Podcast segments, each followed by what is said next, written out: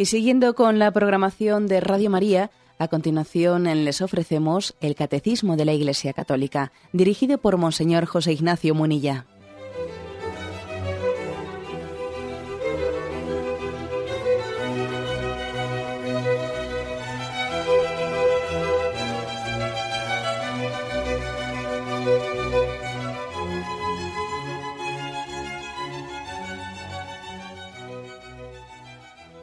Cordial saludo a todos los oyentes de Radio María. Un día más, con la gracia del Señor, proseguimos el comentario del Catecismo de nuestra Madre la Iglesia.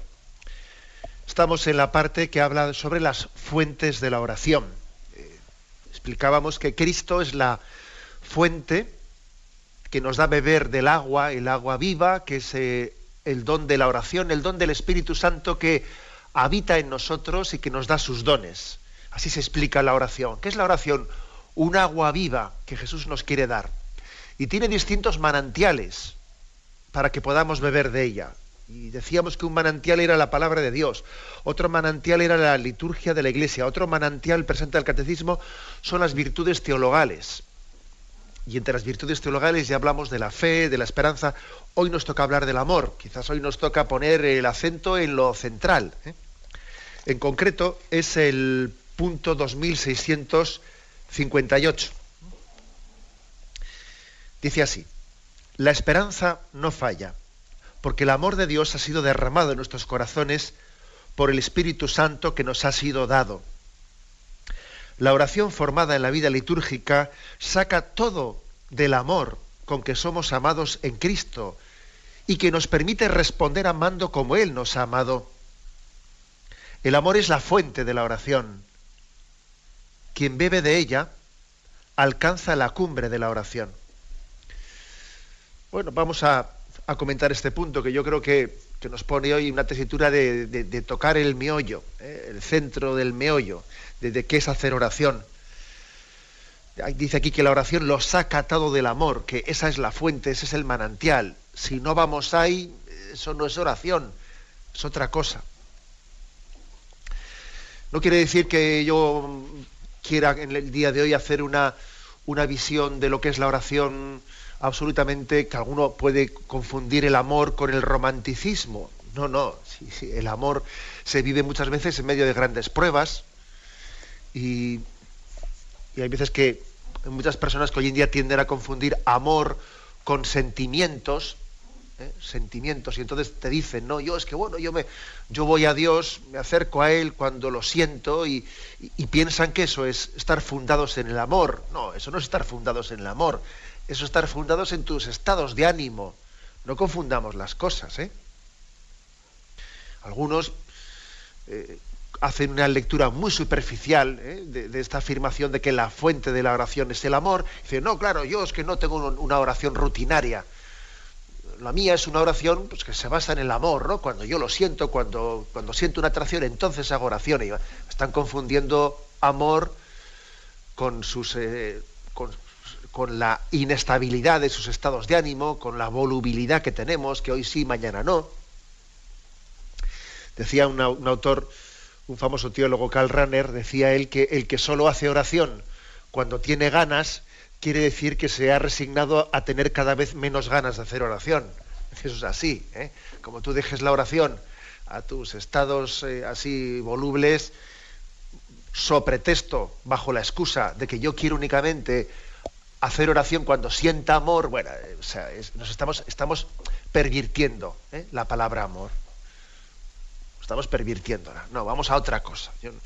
vamos a otra cosa. Aquí cuando decimos que que la fuente de la, de la oración es el amor, que, que, de, que de ella bebemos, nos estamos refiriendo a otro aspecto básico de la vida cristiana, ¿no? Y es que tenemos que hacer un pacto, un pacto con la verdad. Y el pacto con la verdad es que Cristo nos mira y su mirada es una mirada de verdad y de amor al mismo tiempo.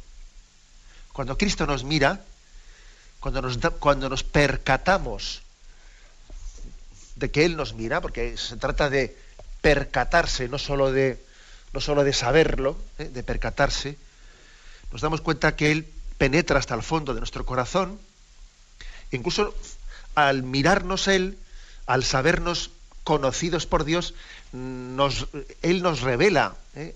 a nosotros mismos, es decir, que nos enteramos de quiénes somos nosotros cuando, cuando nos damos cuenta de que Dios nos está conociendo. Muchas veces no nos hemos conocido a nosotros mismos hasta que no nos hemos percatado de que Dios nos mira. Hemos vivido ignorantes de, que, de quién soy yo hasta que Dios nos ha hecho caer en cuenta de cómo nos mira Él. Esto es como un hijo que, un hijo que comprende quién es Él al ver cómo sus padres le quieren a Él. Algo parecido. ¿eh? En el seno de la familia, uno toma conciencia de sí mismo, no de una manera autónoma, no, no, nosotros tomamos conciencia de nosotros mismos al ver cómo somos queridos por nuestro padre y por nuestra madre y por nuestros hermanos. Me doy cuenta de quién soy yo en los ojos de mi madre y de mi padre y de mis hermanos. En sus ojos me veo. Y así nos pasa hoy en día, que, no, no, nos enteramos de quiénes somos nosotros mismos si no hacemos oración. Si no dejamos que Dios nos, nos vea bueno, Dios nos va a ver, pero me refiero a que yo me, que yo me percate de ello, que yo tome conciencia de ello. Por eso la oración es un lugar privilegiado en el que dejamos que Cristo nos mire. Caemos en cuenta de ello, que Él ve hasta lo más hondo de nosotros. Y la oración es una búsqueda incansable de esta mirada de Cristo, de esta mirada del Padre. Alguien dijo que hacer oración o buscar a, Dios es ver al que te ve, ver al que te ve. Él te está mirando, Él te conoce y es caer en cuenta de eso. El que ha visto esa mirada de Cristo cruzarse con la suya, eso traspasa su corazón y ya jamás lo olvidará posiblemente ya no hay que explicarle mucho, ya no hay que darle teorías sobre la oración, porque cuando, Dios nos ha dado la gracia de, sabernos mirados por Él, eso ya cambia la perspectiva de nuestra vida, aunque luego vengan momentos duros y noches oscuras, pero, pero hemos tenido la, eh, conciencia de saber que Dios te mira y te quiere al mismo tiempo. Ahora, qué fácilmente nos escaqueamos ¿no? de esa mirada de Jesús. Es muy fácil ¿eh? vivir ignorándola ¿eh? o escapándose incluso de ella. Hay un texto que yo creo que nos puede ayudar mucho, que es el texto del capítulo primero de San Juan, San Juan capítulo primero, versículo 43, el episodio de, de Natanael. Al día siguiente Jesús decidió partir para Galilea. Encontró a Felipe y le dijo, sígueme. Felipe, que era de Besaida, el pueblo de Andrés y Pedro, se encontró con Natanael y le dijo, hemos hallado aquel de quien escribió Moisés en el libro de la ley y del que hablaron también los, profetas. Jesús, hijo de José y natural de Nazaret. Natanael exclamó, ¿es que puede salir algo bueno de Nazaret? Estaba escéptico el hombre, ¿eh? Dice, ¿es que puede salir algo bueno de Nazaret? Felipe le contestó, ven y verás. Al ver Jesús que Natanael venía a su encuentro, comentó, Ahí tenéis a un verdadero israelita en quien no cabe falsedad. Natanael le preguntó, ¿de qué me conoces? Jesús respondió, antes de que Felipe te llamara, ya te había visto yo cuando estabas debajo de la higuera. Natanael exclamó, Maestro, tú eres el Hijo de Dios, tú eres el Rey de Israel. Jesús le dijo, ¿te basta para creer el haberte dicho que te vi debajo de la higuera? Cosas mayores has de ver. Y añadió, os aseguro que veréis cómo se abren los cielos y los ángeles de Dios suben y bajan sobre el Hijo del Hombre.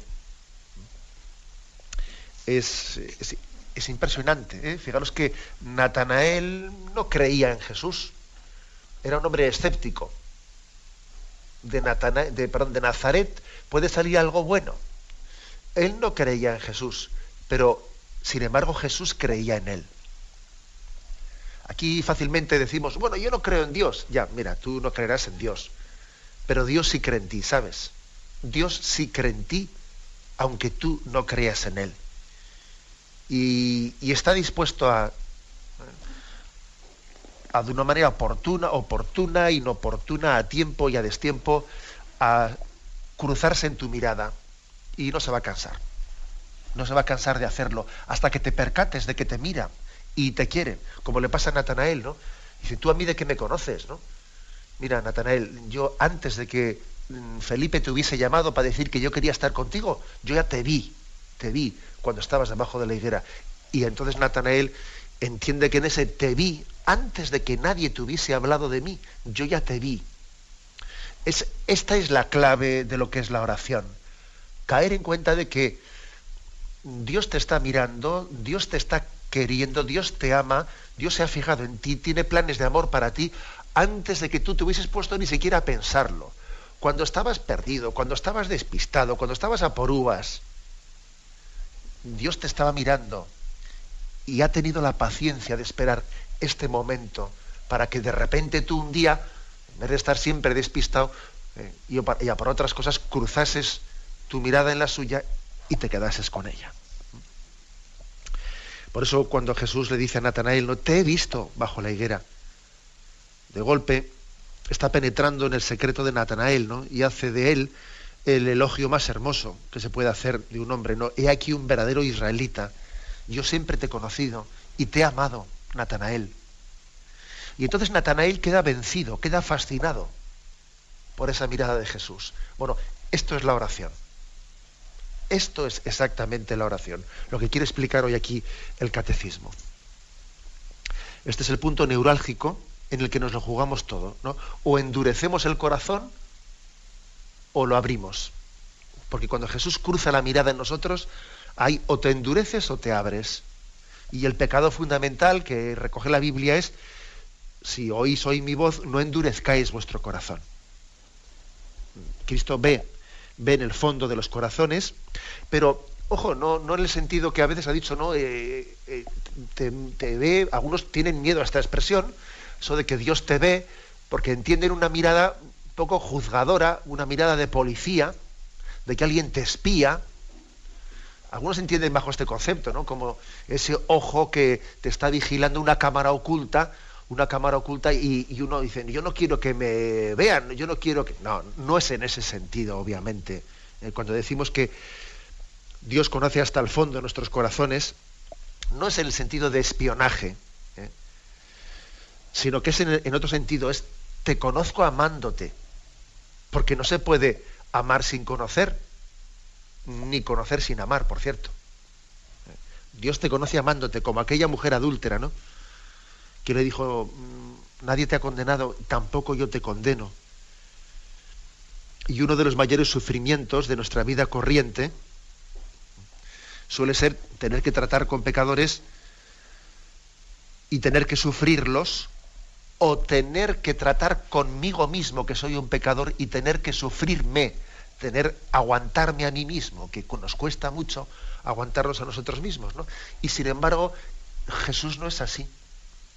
Jesús conoce al pecador, conoce a esa mujer, a esa mujer adúltera, conoce, te conoce a ti, te conoce a mí, y, y ese conocimiento no le lleva a tener una especie de repugnancia hacia nosotros, cosa que nosotros siempre tenemos una especie de repugnancia. Para nosotros conocer suele ser dificultad para amar. Mira, nos es más fácil amar a, a un mito, a un mito ideal, ¿no? Porque como en el mito tú has mitificado y no conoces sus defectos, pues es más fácil hablar, perdón, es más fácil amar pues a un ser ideal. No, pero Dios no ama a un ser ideal, ama al hombre real y concreto, al hombre pecador, pero que sin embargo con un amor gratuito, un amor gratuito no, no le repugna nuestro, nuestro ser pecador, sino que es más, en su misericordia se abraza a nosotros. En su misericordia es capaz de abrazar al hombre pecador.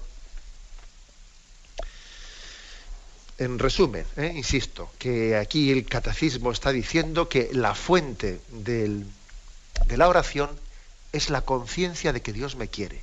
La fuente de la oración es de que yo me pongo delante de Dios y, me, y sé que Dios me conoce, me mira amándome. Y eso es como una especie de fuego devorador, un fuego de, me siento desnudo y al mismo tiempo me siento infinitamente amado. Es curioso, ¿eh? Esto solamente yo creo que ocurre delante de Dios.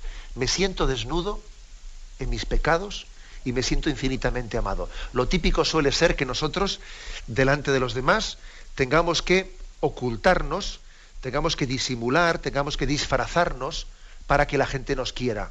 Voy a dar una buena imagen para que la gente me aprecie. Y entonces me, eh, pues me arreglo, y no me refiero únicamente físicamente, ¿no? que también, ¿no? hay que ver cómo guardamos la imagen, sino me refiero en ocultar los defectos, en parecer que soy algo, en intentar enfatizar mis cosas buenas, en hacer un poco un arreglo de imagen, ¿no? A ver si así la gente me aprecia, a ver si así se fijan en mí. Con Dios es diferente. Dios es el único ante el cual me, siento amado justamente cuando me desnudo completamente y cuando no estoy ocultando mi pecado. Él lee nuestros corazones, pero ojo, de una manera especial, como he dicho antes, ¿no? Porque si, si alguien leyese nuestros corazones sin amarnos al mismo tiempo, la verdad sería para nosotros algo. Eh, sería fruto de, de, sentirnos juzgados cruelmente, ¿no? Al contrario, si alguien dijese que nos ama, pero sin conocernos, sin conocernos, pues tampoco nos serviría de mucho, porque sería un amor teórico. Diríamos, este me dice que me ama o me ama porque no me conoce, pero si me conociese, vas a ver tú cómo, cómo pasaría de mí. Sin embargo, en Jesús no es así. En, Dios ocurre que nos conoce amándonos. Y esa es la fuente de la oración. La oración comienza en este mismo momento, en el que somos conscientes de que Él nos mira amándonos. Y en ese mismo momento se produce una realidad misteriosa. ¿eh? Y la realidad misteriosa es que eh, sentimos esa mirada de Dios como un fuego devorador, como un fuego devorador, como un fuego que nos consume. A veces también esta realidad del fuego devorador del amor de Dios también ha sido designada como el agua.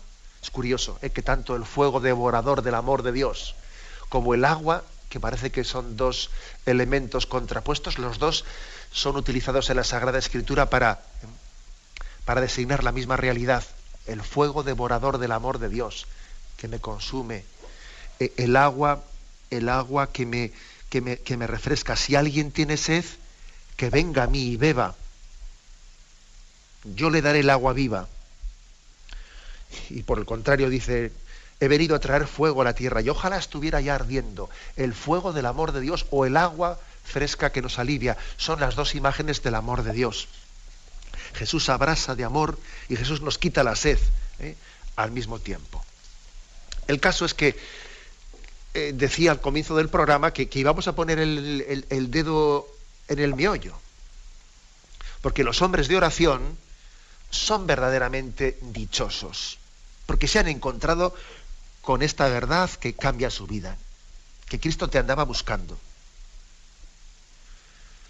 Y Jesús se presenta a nosotros, ¿no? Diciendo que Él es la fuente de la felicidad, que Él es el camino, la verdad y la vida. Por lo tanto, por lo tanto, el que hace oración, el que ha entendido lo que es la oración, tiene abierto el camino de la felicidad. Y sin oración no va a haber felicidad. No va a haber felicidad. ¿eh? Nos atrevemos a hacer esta, esta afirmación atrevida. ¿Por qué? Porque en la oración hay un anticipo del cielo. Y solamente el cielo nos va a hacer felices. Y la oración es la antesala del cielo. Y eso tenemos que tenerlo bien claro. O sea que eh, la felicidad eterna es el cielo. ¿eh? Decía Dostoyevsky, dame una vida, dame dos vidas, dame tres vidas que no me bastarán. Yo necesito la vida eterna. Podríamos vivir mil años y no nos bastarían. Porque en el fondo lo que nosotros necesitamos, porque lo llevamos escrito en el corazón, es la vida eterna. Una vida eterna en su intensidad y en su novedad no solo el tiempo, ¿no? sino la intensidad. Entonces, si yo lo que deseo es esa eternidad, ese infinito, eso comienza en esta vida en la oración, que me da un anticipo como un presentimiento, eh, un anticipo de lo que es la vida eterna. Y he aquí, ¿no? ¿Por qué? Porque estamos poniendo el acento en este aspecto de dejar que sabernos mirados y amados por Dios y entender que la oración eh, pues es, la, es el ofrecimiento de, plenitud de vida eterna que Dios nos está, nos está ofreciendo en este encuentro de intimidad que, al que llamamos la oración. Tenemos un momento de reflexión y continuamos enseguida.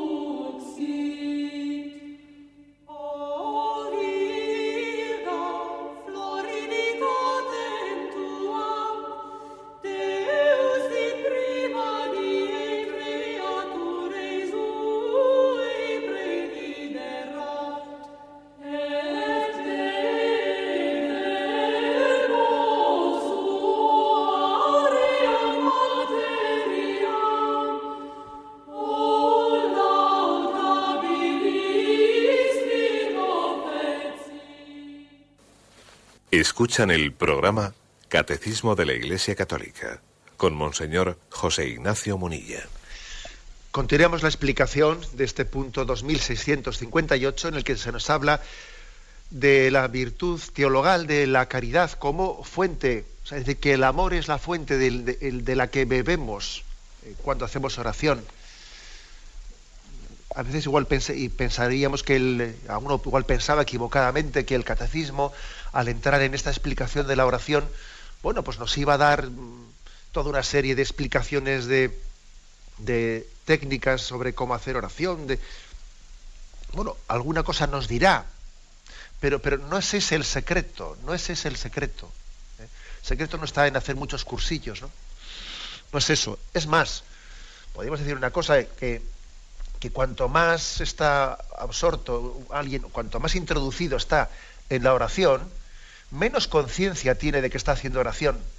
El hombre cuando hace oración de verdad suele permanecer oculto a su propia mirada, ni, se da cuenta, o sea, se olvida de sí mismo, no tiene ni, ni conciencia de que yo estoy haciendo oración. Tú le dices a alguien que hace oración de verdad, oye, ¿tú cómo haces oración? ¿Me explicas? A ver, ¿qué pasos das? Y él te dirá, no, si yo no hago nada. Aquella famosa expresión de, aquel hombre al que Santo Cura de Ars le preguntó, ¿no? que veía que pasaba tardes enteras allí en la, iglesia rezando y, entonces se acercó el cura de Ars a aquel hombre y le dice, ¿y usted, ¿y usted cómo hace? Dice, no, yo, yo le miro y él me mira, yo no tengo ninguna... Es curioso, ¿eh? Cuanto más introducido estamos en la oración, menos conciencia tenemos hasta de que estamos orando, porque permanecemos ocultos a nuestra propia mirada, nos olvidamos de nosotros mismos, un poco como los como les pasó a Pedro, a Santiago y a Juan allí en el monte Tabor, que estaban olvidados de sí mismos. O sea, decían, hagamos tres tiendas para Moisés, Elías y Jesús, y, se olvidaban de sí mismos. ¿no? Esto es importante, ¿eh? que pongamos mucho más acento en el qué que en el cómo. ¿eh? El cómo habrá que cuidarlo, pero lo más importante es esto. En el fondo, la oración, como decía San Agustín, es el encuentro, el encuentro de la sed de Dios y de la sed del hombre. ¿eh? pero además con una diferencia, ¿no? Que la sed de Dios ha precedido a la sed del hombre. Y Dios ha tenido una paciencia muy grande hasta que nosotros llegásemos a caer en cuenta que teníamos sed de Él y estábamos bebiendo en cualquier fuentecilla por ahí, incluso fuentes de agua turbia. ¿eh? Pero la oración es, una, es un encuentro entre la sed de Dios y la sed del hombre. Pero con, con esa gran diferencia, ¿no? Porque en el fondo nuestra oración, cuando nos dirigimos a Dios, paradójicamente estamos respondiéndole, estamos respondiendo a una llamada que hace tiempo nos estaba siendo dirigida. Eh, en conclusión, eh, que es un poco también la conclusión que, que he querido tener en la intervención anterior, nosotros no buscaríamos nunca el rostro de Cristo en la oración si no hubiésemos sentido ya la mirada de Cristo posarse en nosotros. Cuando nosotros oramos es porque ya hemos, o sea, porque hemos caído en cuenta de que Él nos estaba buscando. Entonces respondemos a eso. Bien, para profundizar un poco más en esto, se nos remite a un punto anterior, aquí en el Catecismo, se nos remite al punto 826, donde hablaba también algo de la caridad. Decía, la caridad es el alma de la santidad a la que todos están llamados dirige todos los medios de la santificación, los informa y los lleva al fin. Y aquí viene el famoso texto de Santa Teresita del Niño Jesús. Es uno de los textos, pues bueno, más, eh, yo diría, más conocidos de ella. Sabéis que ella buscaba, suspiraba por ver qué, lugar tiene, eh, tenía, le tenía Dios reservado en el seno de la iglesia y, y en el fondo era como una, un corazón inquieto. ¿eh? Un corazón inquieto que cuando le hablaban de los misioneros quería ser misionera cuando le hablaban de los mártires, quería ser mártir. Cuando le lo que sea, ¿no? Esos corazones inquietos que fácilmente se sienten llamados a todo lo que es el bien, el bien y la verdad. Y, bueno, y, hay un momento determinado en el que dice, bueno, pero ¿qué es lo mío? ¿Qué es lo mío? ¿no? En medio de, de tantas vocaciones, tantos carismas en el seno de la iglesia. Y dice ella, leo literalmente de este punto del catecismo, comprendí que si la Iglesia tenía un cuerpo compuesto por diferentes miembros, e, el más necesario, el más noble de todos, no le faltaba. Comprendí que la Iglesia tenía un corazón y que este corazón estaba ardiendo de amor. Comprendí que el amor solo hacía obrar a los miembros de la Iglesia, que si el amor que si el amor llegara a apagarse, los apóstoles ya no anunciarían el evangelio. Los mártires rehusarían verter su sangre. Comprendí que el amor encerraba todas las vocaciones, que el amor era todo, que abarcaba todos los tiempos y todos los lugares, en una palabra que es eterno. Eh, es la gran convicción que tiene Santa Teresita en esa autobiografía, que al final lo, nuclear, lo central de la vocación cristiana es, es el amor. Es mucho más importante que la materialidad de lo que hacemos, el ser conscientes de que estamos siendo movidos por el amor de Dios.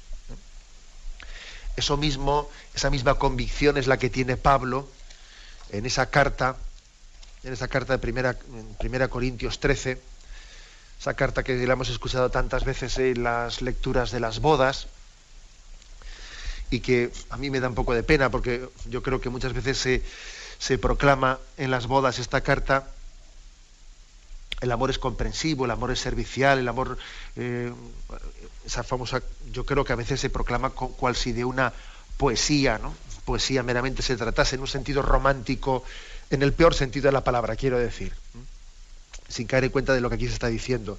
Es un canto a la caridad. ¿eh? Aquí San Pablo dice, ¿de, qué me sirve hablar lenguas, hablar, hablar todas las lenguas del mundo? ¿De qué me sirve tener el don de lenguas, de ser capaz de, entrar en contacto con todos los hombres, ¿no? Si me falta el amor, no soy más que una campana que, que repica o unos platillos que hacen ruido. ¿De qué me sirve comunicar mensajes de parte de Dios? Penetrar todos los secretos y poseer la más profunda ciencia. ¿De qué me sirve? Vamos a ver, ¿no? ¿De qué me sirve ser un teólogo, eh? un teólogo reputado? O sea, ¿de, qué me sirve? Vamos a ver, en los libros, en los libros como mucho se busca, en los libros de teología, como mucho se busca a Dios, pero en la oración se le encuentra, que es distinto. ¿Y de qué nos sirve jugar a buscar, a teorizar, ¿no? si no encontramos? ¿De qué nos sirve? ¿Y de qué me sirve comunicar mensajes de parte de Dios? Como es mi caso, por ejemplo, ¿no? Pues que estoy predicando, y, y, si yo, si yo no tengo amor, ¿de qué me sirve eso? ¿De qué me vale tener toda la fe que se precisa para mover montañas? Si me falta el amor, no soy nada. ¿De qué me sirve desprenderme de todos los bienes? Entregárselo a los pobres, ¿no? E incluso entregar mi cuerpo a las llamas como un mártir. ¿De qué me sirve eso? Si me falta el amor, no sirve de nada. Ojo, ¿eh? Menudas palabras, ¿no? Las de San Pablo. Y luego entonces, aquí dice, el amor es comprensivo, el amor es servicial, no es grosero ni egoísta, etcétera, etcétera. Disculpa sin límites, confía sin límites, espera sin límites, soporta sin límites, aguanta sin límites. El amor no pasa nunca. Pero fijaros, fijaros en, esta, en estas afirmaciones que son muy atrevidas y yo me atrevería a decir son muy contraculturales. ¿eh? Son muy contraculturales porque bueno, parece que, ¿eh? que, hoy en día lo que se entiende por solidaridad, ¿eh? por solidaridad, por una pues por una vida, por una ética, una ética social, precisamente es lo que está aquí San Pablo denunciando. ¿De qué me sirve el que yo plantee en mi vida unos ideales meramente de solidaridad, etcétera, si, si no tengo conciencia de que yo soy, soy hijo del amor de Dios y que eso, eso bueno que estoy haciendo, eso poco o mucho bueno que yo estoy haciendo, que en el fondo es un don de Dios, el que yo pueda hacer ese bien y que no soy yo mismo, sino que es la gracia de Dios la que actúa en mí. O sea, ¿de qué me sirve hasta mis propias obras buenas si no voy tomando conciencia de que Dios me ama y de que lo bueno que hago es un fruto del amor de Dios? ¿De qué me sirve? Ojo, por eso, digo que verdaderamente esta afirmación de San Pablo, que a veces se estima que es así romántica y queda bonita leerla, menuda afirmación se está haciendo. Es como decir, mira, eh, eh, el bien que hacemos permanecerá verdaderamente incompleto, no únicamente incompleto, que es que al final no, será salvífico, no será un bien salvífico hasta que no caigamos en cuenta de que es fruto del amor de Dios. Si, nosotros nos creemos protagonistas del bien que hacemos, si yo me creo que soy yo el que dirijo la nave y no caigo en cuenta de que de que hay una mano que me guía y me ama y me quiere, eh, verdaderamente eh, el bien que hago no será salvífico, no, no, no, no, no hará de mi vida ¿no? un camino de, salvación de Dios para los demás. Digo, por lo tanto, afirmación verdaderamente atrevida la que hace la palabra de Dios y, y recoge el catecismo de la Iglesia Católica. Por eso es tan importante la oración, claro, para caer en cuenta del amor de Dios que tiene y de la obra que Dios quiere realizar a través de nosotros. Tenemos un momento de reflexión y continuamos enseguida.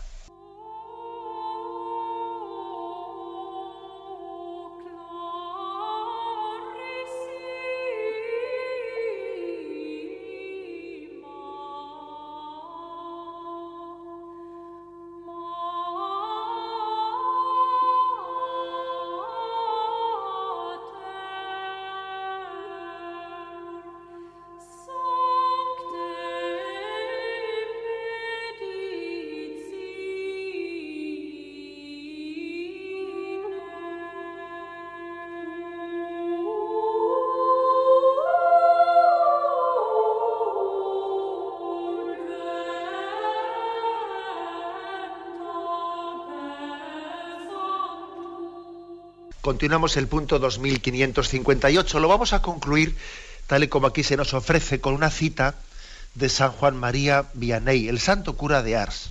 Una oración que en el contexto del año jubilar sacerdotal hemos rezado, estamos rezando con frecuencia y que nos impacta mucho que un sacerdote, que un párroco haya tenido pues la, la, experiencia del amor de Dios que le haya llevado a expresarla en esta oración. ¿eh? Dice así, te amo, Dios mío, y mi único deseo es amarte hasta el último suspiro de mi vida. Te amo, Dios mío, infinitamente amable, y prefiero morir amándote a vivir sin amarte. Te amo, Señor, y la única gracia que te pido es amarte eternamente. Dios mío, si mi lengua no puede decir en todos los momentos que te amo, quiero que mi corazón te lo repita cada vez que respiro. Es una oración que, que yo confío, ¿no? que a base, a base de haberla eh, repetido, de haberla hecha nuestra, nos haya ido empapando en todo el año jubilar sacerdotal. Yo confío que esta oración, a mí por lo menos voy a decir que me impactó. Yo no, yo no la conocía, no la había rezado por lo menos antes de la convocatoria del año jubilar sacerdotal. Al leerla pensé, fíjate, esta oración parece más propia de un monje contemplativo que de un sacerdote diocesano que de un párroco. Uno hubiese pensado que, los párrocos, no sé, ¿no? Pues como, como, vivimos, pues los sacerdotes diocesanos, pues tenemos una, una vida en medio del mundo, en medio del mundo, pues que igual parece que esta relación mística la reservas más pues para quien ha recibido una vocación de apartarse del mundo y vivir una intimidad con Dios en la vida contemplativa. Y fíjate, sin embargo, con qué intimidad hablaba él con, con Dios. Te amo, Dios mío, y mi único deseo es amarte hasta el último suspiro de mi vida. ¿Qué, qué, puede desear nuestro, nuestro corazón? ¿Qué puede desear un cristiano sino amar a Dios? Todo lo demás es relativo. Todo lo demás no lo sabemos seguro. Nosotros no sabemos lo que nos conviene, lo que no nos conviene.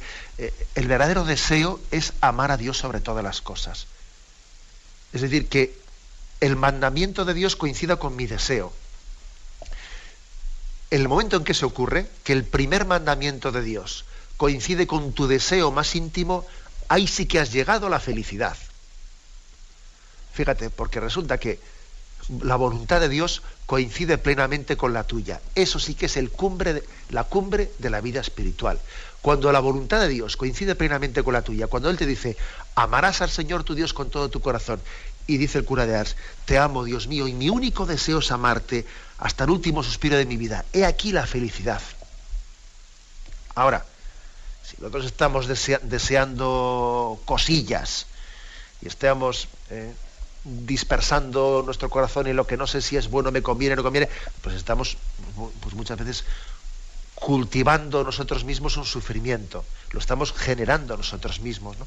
porque nuestro deseo no está bien planteado, o sea, no, tenemos el norte de nuestra vida bien forjado, que la meta de mi vida es el amor a Dios.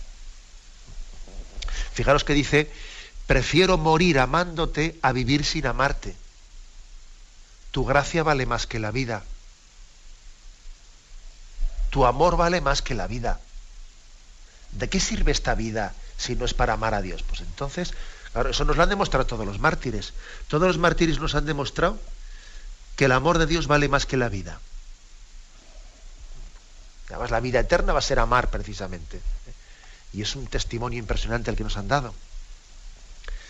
Mi único deseo es amarte hasta el último suspiro de mi vida.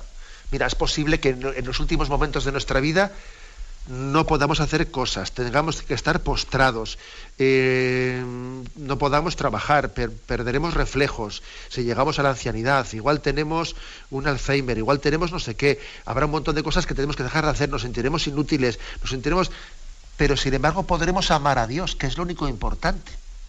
Tampoco le tengamos miedo a nuestra vejez y tampoco le tengamos miedo a veces no pues a la inutilidad y a veces uno dice es que yo no quiero dar dar guerra a nadie y no quisiera mira, déjate, no, no te preocupes de lo que es secundario.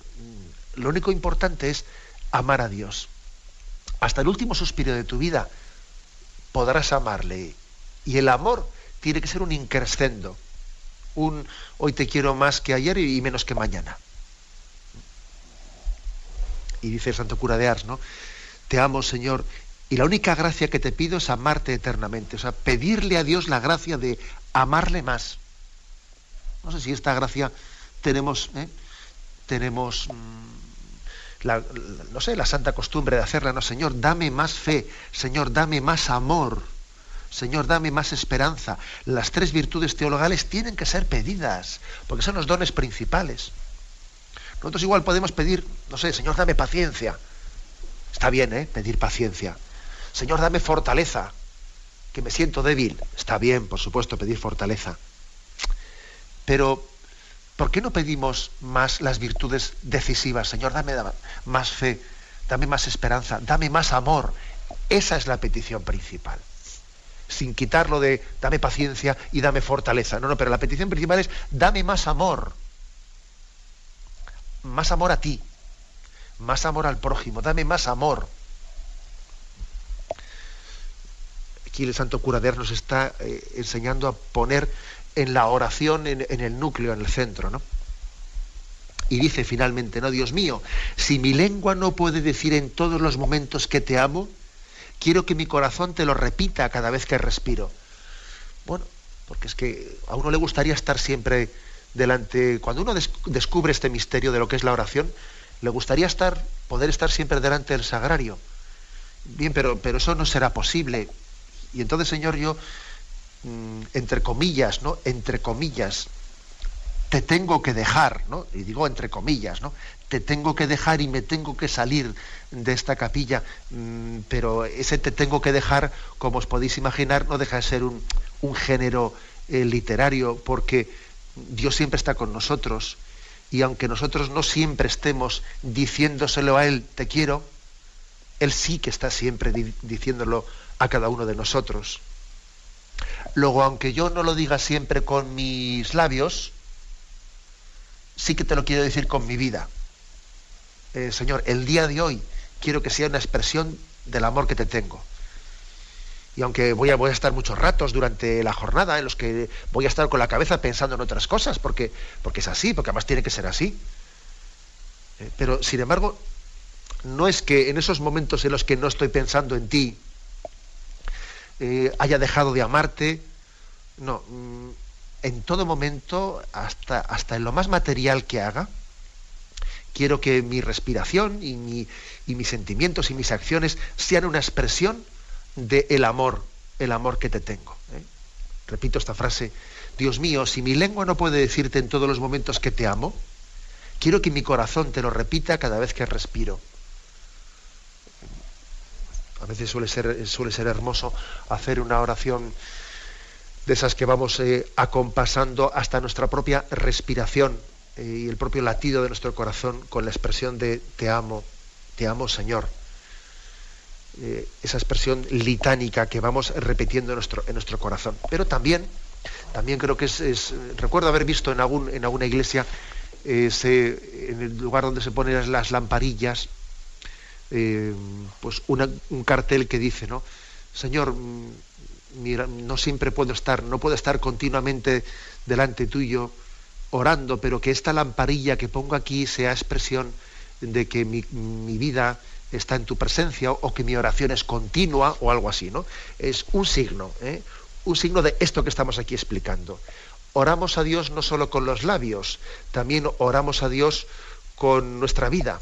Y por eso el ofrecimiento de obras que se hacen en el inicio de la jornada eh, tiene que ser hecho bajo esta perspectiva. Te ofrezco el día como un signo de que te quiero y que cuando yo hoy trabaje y cuando hoy me encuentre con unas determinadas personas y, tenga que superar dificultades, eh, sea como si te dijese te quiero en cada una de esas situaciones. Que cuando voy conduciendo, eh, que cuando estoy mm, venciendo dificultades, lo, que fuere, sea como si te dijese te quiero. Y igual no te lo voy a decir con mis labios, pero te lo voy a decir con mi vida, ¿eh? porque la vida, en el fondo, ha de ser la expresión de ese amor a Dios.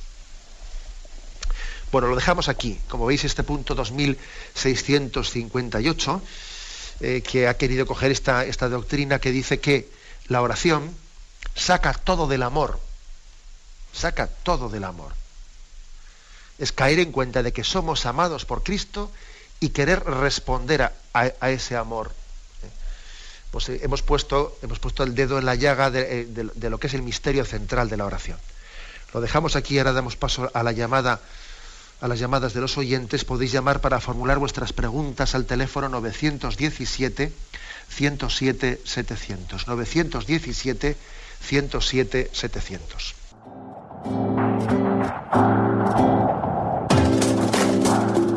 Estos voluntarios que dan su tiempo generosamente en el día a día.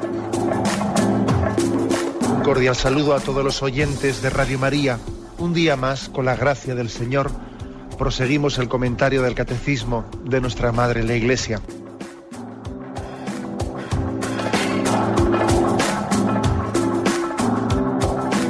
Porque le has quitado la única manera de protesta que tiene. O sea que cuando hay un dolor fuerte no hay que tomar analgésicos, hay que ir no, no, directamente hay que al tomar, médico. no, sí, hay que bien, Primero ir pero no analgésicos fuertes para que se cometa el error de bloquear la defensa y no poder llegar al diagnóstico. Bien, bien. ¿Le gustaría tener sus programas favoritos de Radio María para escuchar en cualquier momento? Llame y pídanos el programa que más le interesa en cualquiera de sus emisiones. Recogeremos su petición y sus datos completos para hacer el envío. Solo necesita un lector de CD o DVD que admita el formato de compresión MP3. Llame al 917-107-700 y atenderemos su petición encantados. Tome nota. 917-107-700. Radio María, más cerca de usted.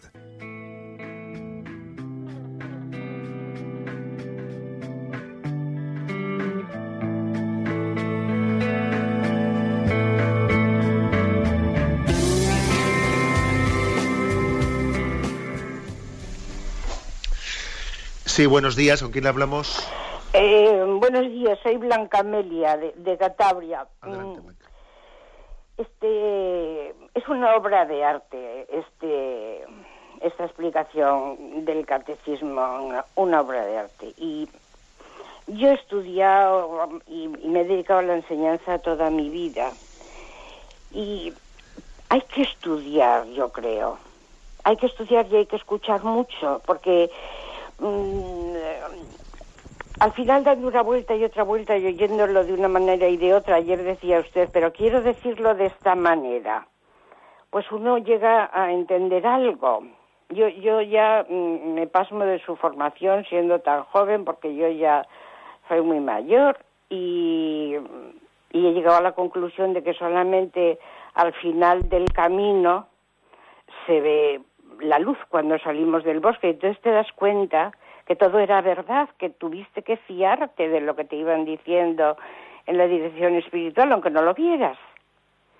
Eso por una parte. Hay que tener mucha paciencia con nosotros mismos. Y luego, mm, mm, mi pregunta es que re- realmente no tenemos ni idea del amor de Dios, tenemos unas carencias del Antiguo Testamento, del Nuevo Testamento increíbles y, y nada, mi pregunta es, es, es entonces esta, o sea, hay que escuchar mucho, ah, yo apunto mucho para asegurarme que no estoy uh, fu- fu- fuera de juego y luego estudiarlo, porque si no estudiamos se nos olvida y lo que nos olvida no se sabe y luego cómo vamos a hacer el apostolado. Pues eso era, don acuerdo, José Ignacio. De acuerdo, bien. Bueno, me va a disculpar porque durante su intervención yo he tenido un corte, un corte y no he escuchado la mayor parte de su, de su intervención. Pero bueno, de las cosas que, que he escuchado le digo una palabra. ¿eh? Em, bueno, decir que, bien, de acuerdo, hay que escuchar, eh, hay que aprender, bien, creo que precisamente este catecismo que la Iglesia Católica nos ofrece, voy a decir que yo estoy enamoradísimo de él porque tiene tal riqueza, tal riqueza de autores. mm, Por ejemplo, hoy hemos leído a San Juan María Vianney, a Santa Teresa de Lisieux, y ha, recogido, ha hecho un compendio de lo mejor de la historia de la espiritualidad, etcétera, ¿no? Es una, una maravilla. Bien, pero es, muy importante lo que dice usted, hay que aprender, hay que estar atento, pero también hay que lanzarse a la piscina, es decir, hay que pasar de la teoría a la práctica. Y me refiero en la vida de oración, en la entrega, eh, en la entrega al prójimo, porque si no damos también ese paso del pasar de la teoría a la práctica, al final, eh, al final no hacemos vida eh, la explicación que damos. Luego, aquí hay que tener un equilibrio muy, muy medido entre nuestra formación y nuestra actuación, nuestra acción. Se aprende a caminar andando y se aprende también a, nadar, pues allí dando algunos traguitos de agua, ¿eh? y eso suele ser así. Y hay que, hay que compaginar esa alma formativa y también esa, esa entrega. Ahora, disculpe porque ya le digo que, que se me ha escapado la mayor parte de su intervención. Adelante, me pasa un siguiente oyente. Buenos días. Hola, buenos días. Sí, bueno, te escuchamos. Eh, monseñor, me llamo María Pilar, de aquí de Madrid. eh, bueno, que me encanta, que todas las, todas las mañanas la escucho. Entro a las siete y media a trabajar en una escuela infantil. Que estoy encantada con mis niños, que me ha encantado lo que se ha dicho, porque el amor sí que es verdad que tengo mi madre que tiene 102 años y ya no sabe ni hablar ni saber que ya, ya, ya, ya. Y si viera, eh, monseñor, cómo, cómo me da lecciones mi madre del amor, es que me emociono, me da lecciones, porque yo cuando la mismo la quiero, la beso, se pone como a llorar, como emocionada, como diciendo, y me dice, hija mía, hija mía, del amor que ella tiene todavía quedarme con 102 años, que no sabe ni quién es, ni, ni dónde está, ni nada, pues Dios es grande. Entonces yo estoy aprendiendo muchísimo con ustedes, con el catecismo, que, que vengo escuchándoles todos los días también a Yolanda, que me encanta me acompaña en mi camino porque tengo un cuarto de hora de camino, ¿no? Andando. Y se lo ofrezco todo al Señor. Estoy sola con mi madre, llevo 12 años y estoy encantada. Ahora estoy disfrutando de ella porque antes me ha, pues me ha, antes cuando se andaba y todo lo demás he pasado mucho, pero bendito sea Dios que la tengo conmigo y no quiero extenderme más. De acuerdo, que gracias. Gloria a Dios por todo lo que me da, por todo lo que soy. Y el otro día tuve un, sueño con Jesús que era de 12 años y me, me ha impresionado mucho ese sueño porque eh, me está sujetando mucho, porque yo soy muy impulsiva. Eh, yo, mm, a ver, hago, quiero hacer todo el bien, que bueno, que yo no me creo nada, porque todo me lo da Dios, por supuesto, pero que me está frenando mucho porque me dice Pilar, frena un poquito, porque me decía que no, que no iba con él, con una amiga mía, o sea, estamos una amiga mía y yo en una iglesia, la iglesia de mi pueblo, entonces me decía, no, no, tú no vengas, y me, me causó tal, tal dolor, tal, lloré muchísimo y, y, me levanté con, el, con la obsesión esa de que Jesús no me quería, pero luego ya vinieron otra vez de regreso y yo estaba allí sentada en la escalera, ¿no? Llorando y tal. Y me dice, me dice mi amiga, dile a Dios que te está diciendo adiós, pero yo estaba en mi pena y en mi cosa de, y es, mm, no sé cómo interpretar ese sueño, pero yo creo que lo estoy interpretando para no creerme yo nada, que no me lo creo, pero para no creerme nada, porque todo lo que hago me lo ha dado Dios. Gracias Solamente un fuerte abrazo para todos los hermanos y para usted también, que Dios les bendiga y nos bendiga a todos.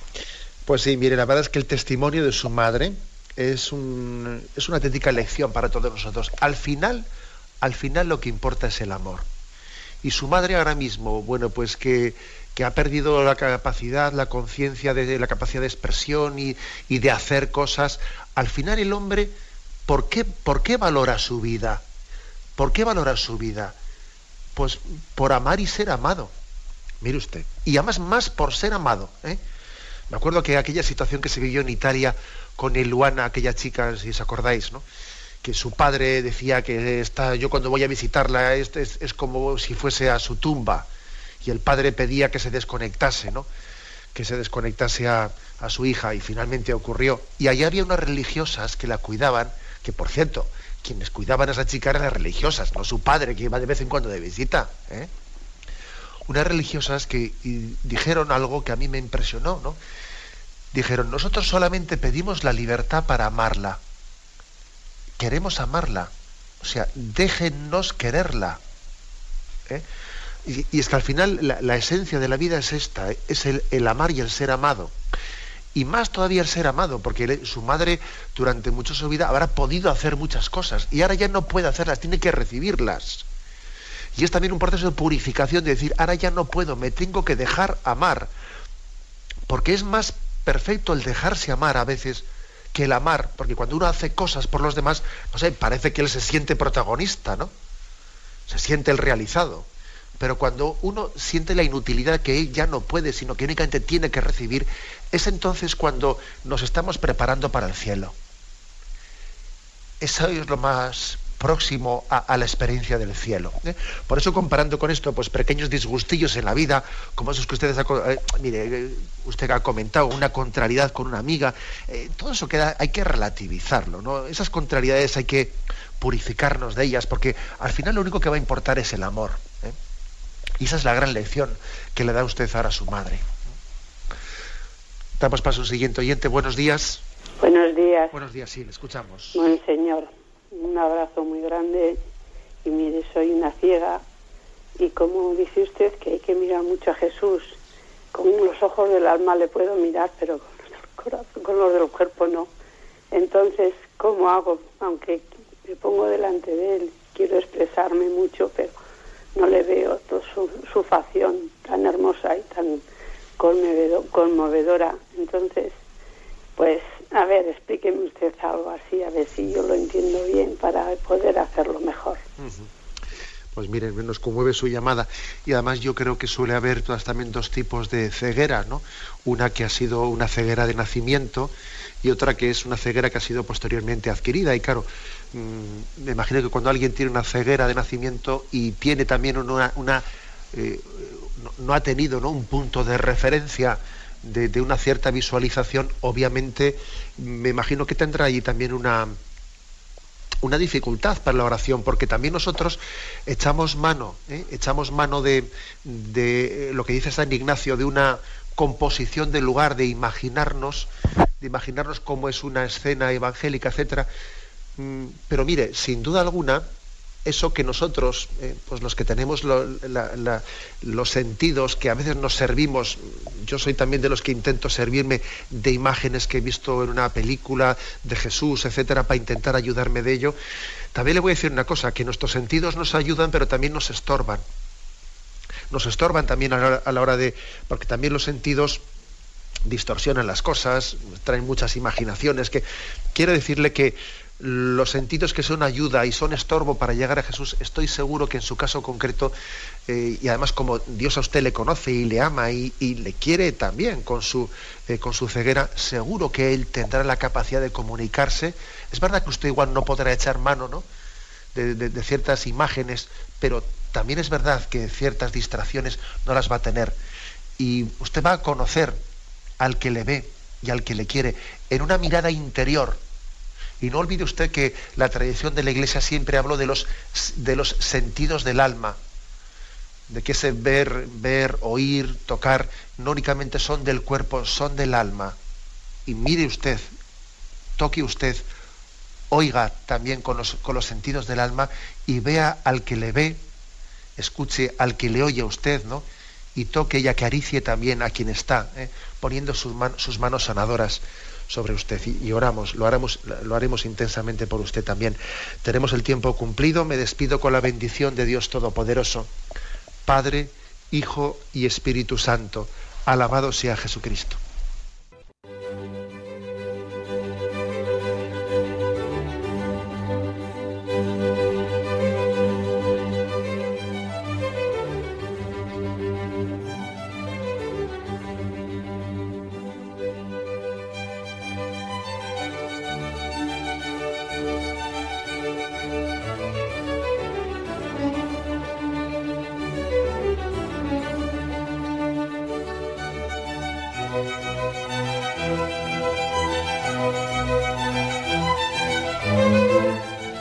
Podido escuchar en Radio María el Catecismo de la Iglesia Católica, dirigido por Monseñor José Ignacio Munilla.